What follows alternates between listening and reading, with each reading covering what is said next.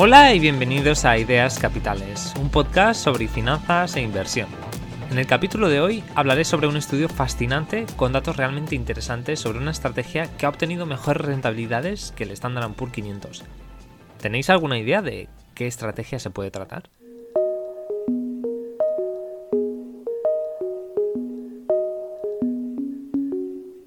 Antes de lanzarnos al tema del episodio, tengo algo que anunciar sobre el podcast.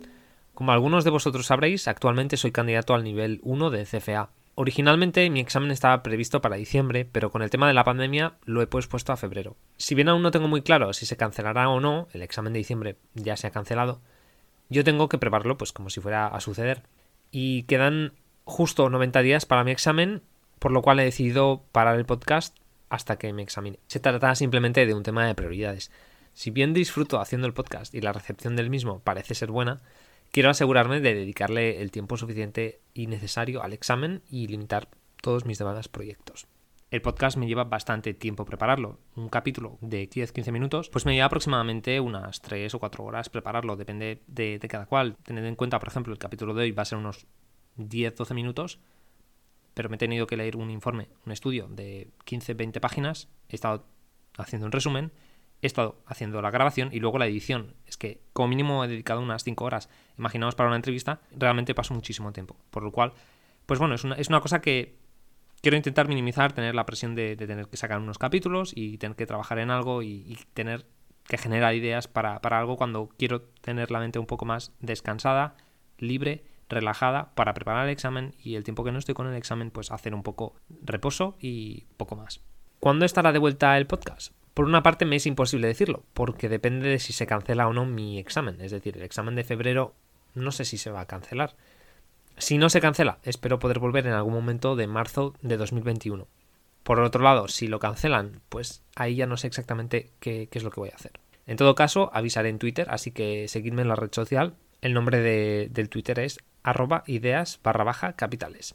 Y ahora sí, vamos al tema del podcast. Pero antes quiero hacer un disclaimer. A la hora de invertir, rentabilidades pasadas no garantizan ni son indicativas de rentabilidades futuras. Lo que se menciona en este podcast no es una recomendación de inversión y cada persona es responsable de hacer su propio análisis antes de comprar o vender cualquier instrumento financiero. Y dicho esto, vamos allá. El tema que traigo hoy no es otro que el de las empresas que pagan dividendos. Más concretamente, me voy a centrar en los dividend aristocrats o aristócratas del dividendo en español. Empezamos con una definición. Se conoce como aristócratas del dividendo el índice compuesto por aquellas empresas que cumplan tres condiciones. 1. Que coticen en el Standard Poor's 500. 2. Que tenga una capitalización bursátil de al menos 3.000 millones de dólares. Y 3. Que haya aumentado sus dividendos cada año durante al menos los últimos 25 años. Si bien existe mucho debate acerca de si es preferible invertir en empresas que paguen dividendos o no, la realidad es que los dividendos han contribuido aproximadamente a un tercio de toda la rentabilidad del Standard Poor's 500 históricamente, los dos tercios restantes se deben a la revalorización de las acciones. Otras consideraciones importantes sobre las empresas que pagan dividendos es que, como algunos sabréis, las empresas que pagan dividendo de forma estable o los incrementan a lo largo de los años se perciben como empresas maduras y con estados financieros sólidos. En cuanto a las aristócratas del dividendo, estos tienen un sesgo de calidad. Hay un porcentaje mayor de empresas con calificación crediticia mayor que A- con respecto al Standard Poor's 500. Según el SP Quality Ranking Systems, el porcentaje de empresas con calificación A- o más es del 57% en los aristócratas del dividendo, comparado con el 33% del Standard Poor's 500. Sin embargo, un estudio demuestra que la rentabilidad de las empresas no mejora con su calificación, pero eso es un podcast para otro día. Una vez hecha esta introducción, vamos a adentrarnos en materia. Lo que voy a decir a continuación está basado en un estudio cuya lectura recomiendo encarecidamente. Fue publicado en febrero de 2019 por S&P Dow Jones Indices y se titula A Fundamental Look at S&P 500 Dividend Aristocrats. La conclusión, que los aristócratas del dividendo han conseguido mejor rentabilidad y con menor volatilidad que el Standard Poor's 500 desde 1991 hasta 2018. Esto es un periodo de unos 30 años. Pero esto no es lo único interesante. A continuación os desgloso lo más revelador de este estudio. Primero, en todos los horizontes temporales medidos, las empresas que forman parte de los aristócratas del dividendo han demostrado tener menor volatilidad y mayor rentabilidad que el Standard Poor's 500. En el periodo estudiado, se concluyó que han ofrecido protección frente a las caídas de mercado. Segundo, Desde 1990, en meses bajistas, el índice ha batido al Standard Poor's 500 más del 70% de las veces y en meses alcistas más del 44% del tiempo. Tercero, en periodos bajistas, el exceso de rentabilidad comparado con el Standard Poor's 500 fue de 1,13 puntos porcentuales. En meses alcistas, el retorno del índice fue de 0,34 puntos porcentuales menor. Y de media, en todos los meses, considerando alcistas y bajistas, el exceso de rentabilidad se sitúa en alrededor de unos 0,16 puntos porcentuales. Para poner un ejemplo real y destacado, en 2008 el Standard Poor's 500 cayó un 37%, pero los aristócratas del dividendo solamente bajaron un 21,6%. Y cuarto, desde la creación del índice de los aristócratas del dividendo, su retorno anualizado ha sido del 11,6%, comparado con un 9,3% para el Standard Poor's 500. Desde 2004, los aristócratas del dividendo han obtenido mejores rentabilidades que el Standard Poor's 500 por una media del 1,8% anualizado.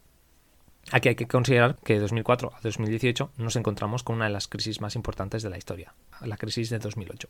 Antes de seguir, quiero hacer unas puntualizaciones. Primero, que el índice se ha creado en 2005 y que el análisis incluye años anteriores. ¿Esto qué significa? Los datos que incluyen años anteriores es hipotético. Son datos calculados y estimados por S&P Dow Jones Indices. Es decir, no todos los datos reales, sino que algunos pues, son cálculos. Otro punto a tener en cuenta es que desde 1926 el Standard Poor's 500 ha subido aproximadamente 3 de cada 4 años, o alrededor de un 75% del tiempo. Este dato lo he sacado de un artículo de Ben Carlson en su blog A Wealth of Common Sense titulado 2018 versus 2019 in the Stock Market. Este artículo de Ben Carlson nos ayuda a entender los resultados del estudio, porque a pesar de que el mercado sube más veces de las que baja, como hemos visto antes, cuando baja la protección que ofrecen estas empresas es mayor que la rentabilidad en exceso del Standard Poor's 500 cuando éste sube. La explicación de por qué los aristócratas del dividendo aguantan mejor las caídas del mercado es que los aristócratas del dividendo en general se consideran empresas defensivas porque tienen unos balances sólidos y están en industrias maduras. Es a estas empresas donde fluyen las inversiones cuando cae el mercado, mientras que en un mercado alcista los inversores no se muestran tan cautos a la hora de seleccionar las empresas en las que invierten y pueden priorizar otras que no tengan necesariamente los mejores estados contables. Recientemente el Wall Street Journal publicó un artículo donde se miraba cómo habían sido afectados los aristócratas del viendo con respecto al Standard Poor's 500 en el periodo de caídas de 2020. El artículo se publicó el 25 de octubre y se tituló Dividend Darlings Trail Stock Market Despite Pumped Up Yields. En él se decía que mientras la rentabilidad de los aristócratas del dividendo había bajado un 0,7% en 2020, el Standard Poor's 500 subió un 7,3%. A día de hoy, esa distancia se ha reducido. La gráfica del artículo se sigue actualizando con datos diarios, y a 24 de noviembre los aristócratas del dividendo han tenido una rentabilidad del 6,7% comparado con un 12,5% para el Standard Poor's en lo que va de año. Pero ¿y la bajada de marzo? Cuando se desplomaron las bolsas a causa de la pandemia, ¿ofrecieron los aristócratas del dividendo la prometida protección? Porque ya sabemos que cuando el mercado sube, ellos suben menos. Pues lo cierto es que no. Esta vez el mercado ha caído un 30,7%, pero los aristócratas del dividendo cayeron aún más, llegando hasta el menos 34,7% es decir, una diferencia de 4 puntos porcentuales en las caídas de marzo de 2020. Dado que el nuevo coronavirus ha dado un vuelco a la economía, muchos inversores han buscado rendimientos en las acciones tecnológicas de alto rendimiento debido a las preocupaciones de que muchos de los pagadores de dividendos establecidos desde hace mucho tiempo no garantizan cumplir en el próximo año, dice el artículo del Wall Street Journal. Para terminar, vale la pena recalcar que los datos del estudio analiza el pasado, la crisis del coronavirus, como se explica en el artículo de Wall Street Journal, ha puesto a la economía patas arriba, cambiando por completo el escenario económico y empresarial, beneficiando a ciertos tipos de empresas, mientras que otras han sido y siguen siendo castigadas severamente. Lo que esto implica es que el mundo es cambiante y no todas las crisis son iguales que las anteriores. Se pueden dar escenarios que antes considerábamos impensables en cuestión de semanas. También es posible que el mercado de hoy sea sustancialmente diferente a como era hace algunas décadas y lo que ha funcionado en el pasado no siga funcionando en el futuro. Esto es en parte porque invertir es tan complejo y difícil, pero a la vez tan apasionante. Con este capítulo dejo en hiato este proyecto del podcast. Muchas gracias por acompañarme hasta hoy y pasad unas felices fiestas. Muchas gracias por escucharnos. Espero que el episodio de hoy os haya parecido interesante. Si es así, por favor, dadle like, compartidlo por las redes sociales y suscribíos al canal. Hasta la próxima.